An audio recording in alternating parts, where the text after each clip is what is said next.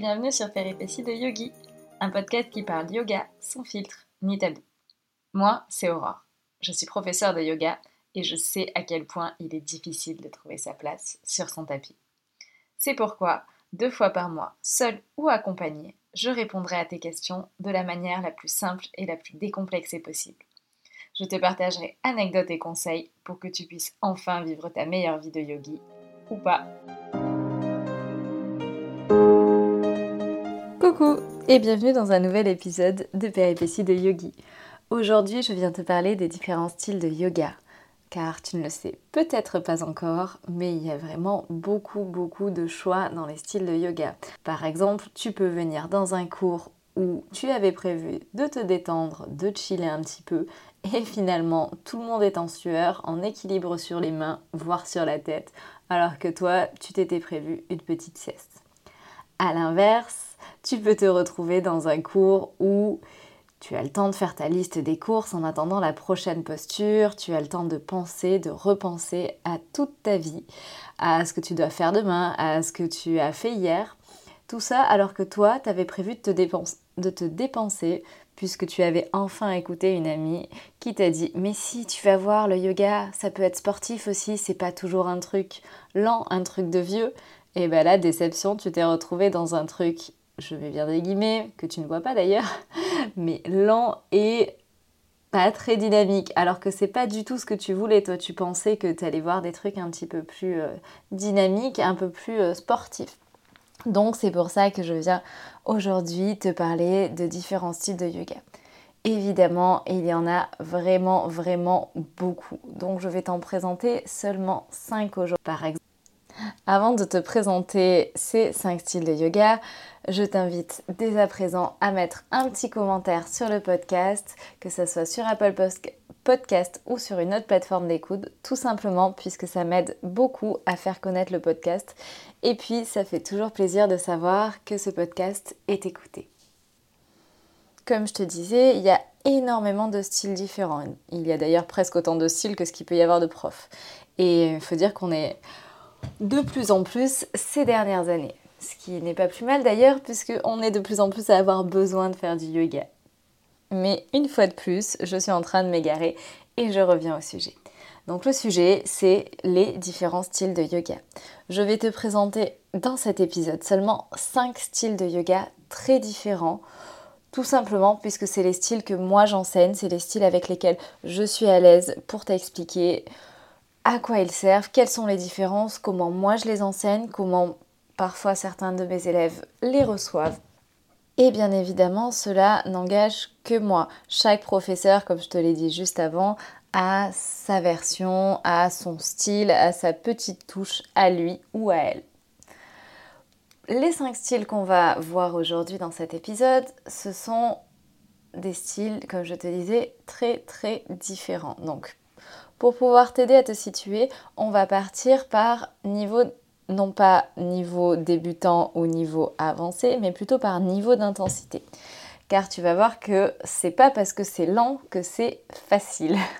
Sinon, ça se saurait. Et c'est pas parce que c'est rapide que c'est difficile.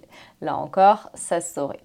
Donc les cinq styles qu'on va voir, donc en partant du plus lent au plus rapide, ce sont le yin, le hatha, le vinyasa, l'ashtanga vinyasa et le warrior ou power yoga, ça dépend un petit peu de qui est la personne qui te t'enseigne le cours, mais tu vas voir que sur les grandes lignes, les deux styles se ressemblent vraiment.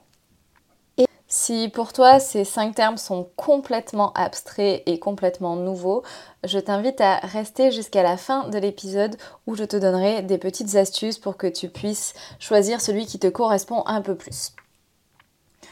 On va donc commencer, comme je te disais, par le yin.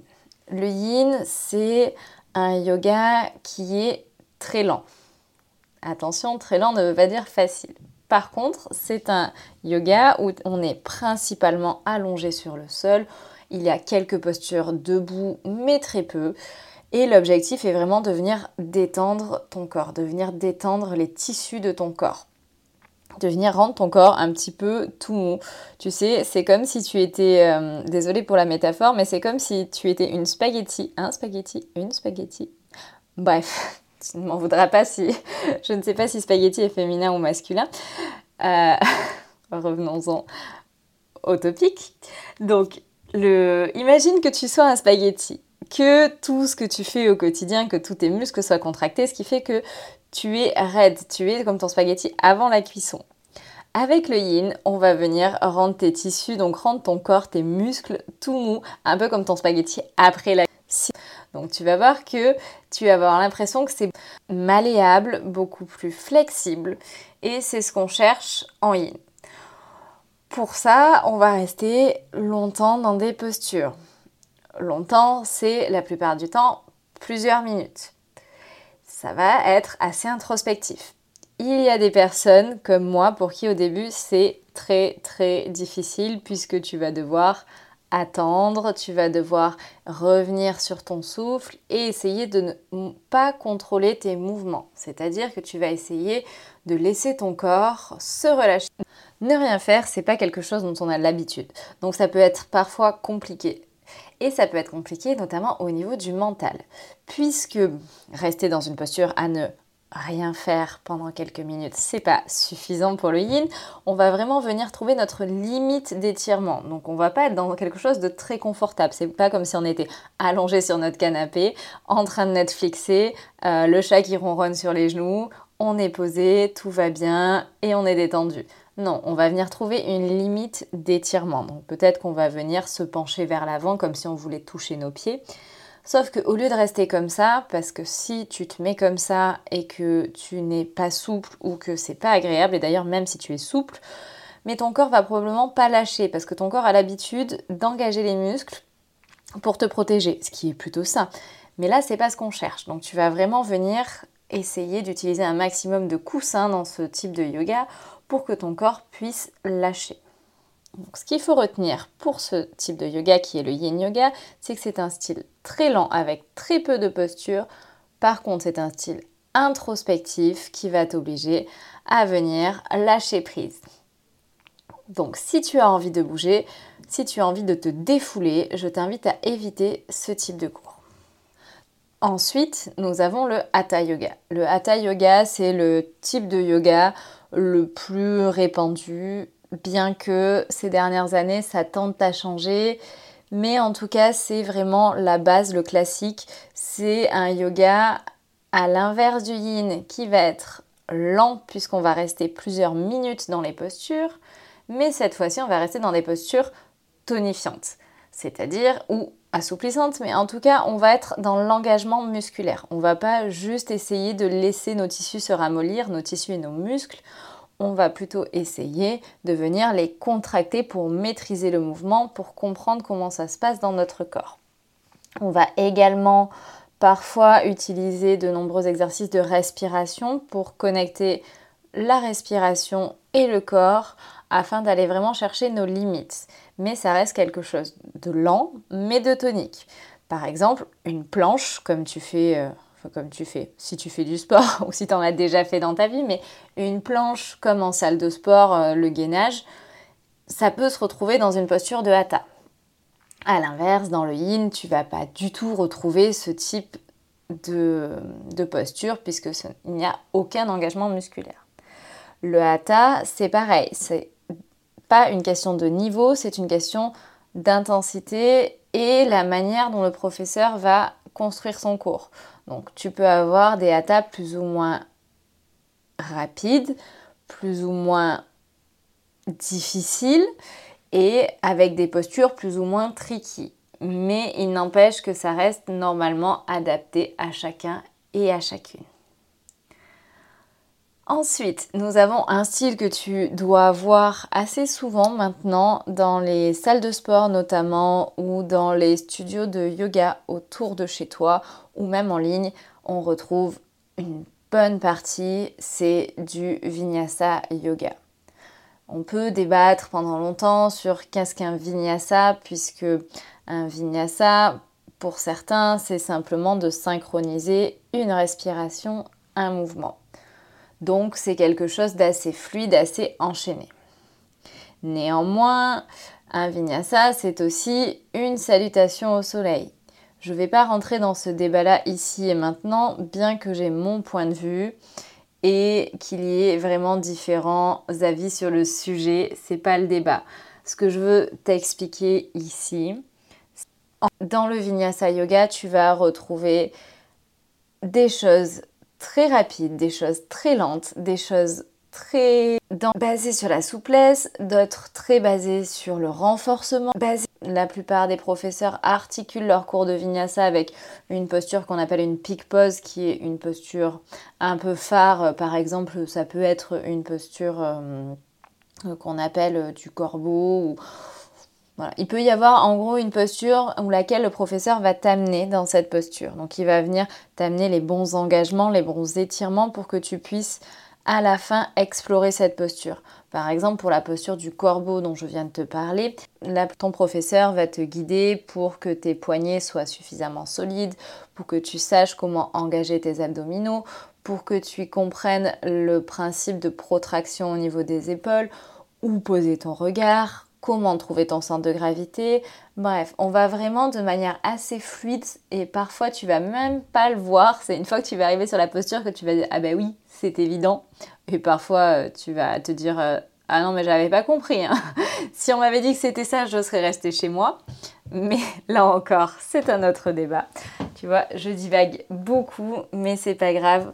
Ce podcast est vraiment fait pour que je te parle vraiment sans pression, sans tabou, et comme si tu étais en face de moi en train de boire ton café.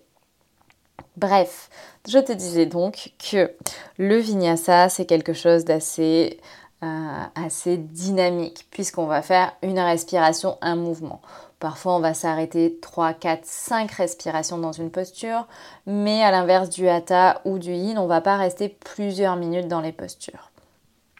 Chaque prof ayant son approche et son style, il y en a pour qui ça va être des postures très traditionnelles que tu vas retrouver notamment dans l'ashtanga dont on va parler juste après. Pour d'autres, ça va être quelque chose de beaucoup plus dansé, beaucoup plus chorégraphié. Enfin, il y a l'ashtanga yoga. En réalité, c'est ashtanga vinyasa. L'ashtanga, c'est les huit voies du yoga, mais là, je te parle uniquement de la partie posturale de l'ashtanga et je vais te parler uniquement de la première série puisque c'est celle qui est le plus pratiquée. L'ashtanga, c'est une série de postures répétées toujours dans le même ordre, dans le même sens, et on avance au fur et à mesure, on rajoute une posture quand on est prêt à l'intégrer, quand on est prêt à la comprendre. C'est donc pour certains assez rébarbatif puisque c'est toujours la même chose. C'est vraiment comme si tu mangeais le même plat de pâtes à la même sauce tous les jours. Certains adorent, d'autres moins. Ça a certains avantages comme le fait de pouvoir vraiment progresser, de pouvoir voir comment notre corps change et d'aller pousser l'analyse à se dire tiens, une posture que je savais faire hier, je ne sais pas la faire aujourd'hui. Ou tiens, à l'inverse, aujourd'hui j'arrive à faire telle et telle posture que je n'arrivais pas à faire il y a quelques semaines. Donc ça, voilà, ça te permet d'avoir vraiment un vrai axe de progression.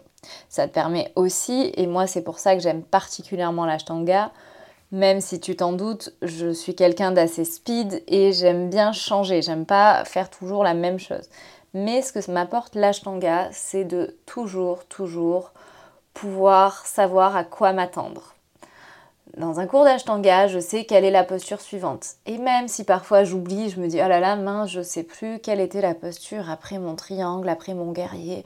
Peu importe, je continue mon corset et la fois d'après, je m'en souviens.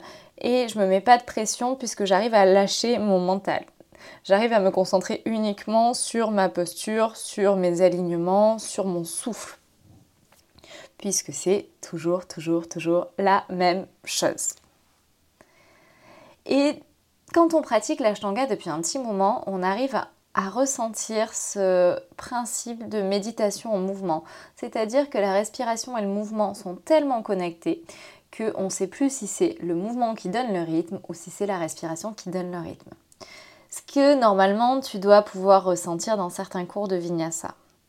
Le problème c'est que le vinyasa, vu que tu sais pas ce que va faire ton professeur exactement, quelle est la posture suivante. On est un petit peu dans cet état de vigilance. Donc c'est très bien, moi j'adore ça et c'est d'ailleurs le vinyasa que j'enseigne le plus. Mais néanmoins, c'est bien de pouvoir connaître l'ashtanga et de pouvoir y revenir quand tu sens que tu as tendance à t'éparpiller, que tu as besoin d'un petit peu de quelque chose qui te cadre un petit peu. Parce que le cadre, c'est bien. Trop de cadre, tu le cadre. Pas assez de cadre, eh ben pas assez de cadre. voilà, j'ai pas de chute à cette phrase, mais tu auras compris que c'est toujours une question d'équilibre. Je crois que c'était à peu près tout ce que je voulais te dire pour ces premiers styles. Donc je reviens un tout petit peu sur ce que j'ai dit avant. On a parlé du yin qui est très lent, très introspectif et dans la relaxation musculaire profonde, dans le relâchement musculaire profond. On a parlé du hatha qui est plus lent mais quand même tonique, engageant, sans pour autant changer de posture toutes les respirations. Le vinyasa qui est le plus créatif, le plus rythmé, le plus fluide peut-être pour certains. L'ashtanga qui, qui représente le plus la discipline, la rigueur et surtout le fait de toujours faire la même chose. Et enfin, tu as le warrior ou le power yoga. Je vais te parler du warrior parce qu'il a une petite spécificité en plus par rapport au power yoga. Mais dans les deux cas, euh, ça rejoint ce que je te disais tout à l'heure. L'intensité et le niveau sont deux choses différentes. Le warrior, c'est une séquence qui est inspirée, donc un enchaînement de postures qui est inspiré à la fois de l'ashtanga et du vinyasa. Alors, pour le coup, on va pas du tout retrouver Dean. Hein. Si tu veux te poser, ne viens pas dans un cours d'ashtanga parce que tu risques de pas très très bien le vivre si tu avais prévu une petite sieste. Par contre, l'avantage du warrior, moi c'est quelque chose que j'aime beaucoup, même pour les débutants. C'est une question d'envie et de caractère. Dans le warrior, on va avoir un côté challenge qu'on n'a pas dans les autres. Ça reste du yoga, ça reste une discipline bienveillante, Néanmoins, il y a du challenge. Les postures sont challengeantes dans le sens où il y a des planches, il y a du gainage, les transitions sont parfois rapides et les postures où on demande un engagement musculaire plus important sont tenues plus longtemps. Donc autant te dire qu'on transpire et qu'on n'a pas trop le temps de se poser des questions. Mais c'est justement pour ça que moi j'aime beaucoup ce style-là, notamment pour les débutants parce que tu n'as pas le temps de te poser des questions. C'est bien de savoir si tu fais bien les choses, c'est bien de savoir si tu es bien aligné, que tu as le temps de ressentir, mais parfois c'est bien aussi de se foutre la paix et de venir s'amuser, d'avoir un truc un peu funky où c'est bon, euh, tant pis euh, si ton bras droit il n'est pas euh, exactement à la même hauteur que le bras gauche, let's go. Alors, si ton but c'est de comprendre ton corps, tu peux faire du warrior et compléter avec une autre discipline. Mais dans le Warrior, tu vas avoir ce côté, on y va, on bouge, on se fait plaisir, on se défoule, on s'amuse. Et tant pis si c'est pas traditionnel, tant pis si on ne rentre pas parfaitement dans les clous. Dans le Warrior, il y a aussi une petite partie que j'aime beaucoup et qui, je mets un point d'honneur à dire, n'est jamais obligatoire et respecte les conditions et les envies de chacun. C'est une partie inversion. Une inversion, c'est une posture où on a la tête en bas. Donc posture sur les mains, posture sur la tête. Ce qui ne veut pas dire que tu vas décoller les pieds du sol, hein.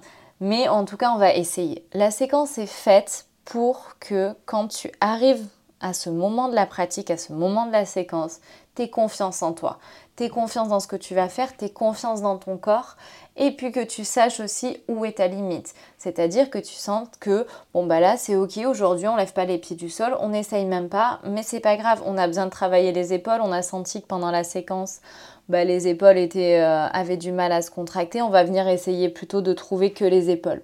Comment engager les épaules? Donc c'est pour ça que j'aime beaucoup le warrior, même si c'est pas le yoga le plus traditionnel. Voilà, voilà, je crois que on a résumé les cinq styles de yoga. Et vraiment, je t'invite à regarder ces styles, à t'informer sur ces styles, à essayer aussi différents professeurs dans chaque style. Peut-être que tu aimes un type de professeur pour du hatha, un autre type de professeur pour de l'ashtanga ou encore un autre type pour du yin. On est tous différents, on a tous des envies et des besoins différents et n'hésite pas à explorer. Pour t'aider à explorer, il y a quelques temps, j'ai créé un kit d'initiation sur ma plateforme en ligne. Je vais te mettre le lien, je t'invite à le télécharger. Tu recevras 5 vidéos qui vont te permettre justement de tester ces 5 styles. Donc tu recevras une vidéo de yin, une vidéo de Hatha, une vidéo de Vinyasa, une vidéo d'Ashtanga et une vidéo de Warrior. Il s'agit de vidéos de 20 minutes, donc tu peux prendre soit une heure complète pour tout pratiquer ou te faire une semaine pour explorer ces 5 styles. Évidemment, je reste comme toujours disponible, que ce soit sur mes réseaux sociaux, par mail ou n'importe où ailleurs si tu as mon contact pour t'aider à explorer ces pratiques, ces différentes disciplines.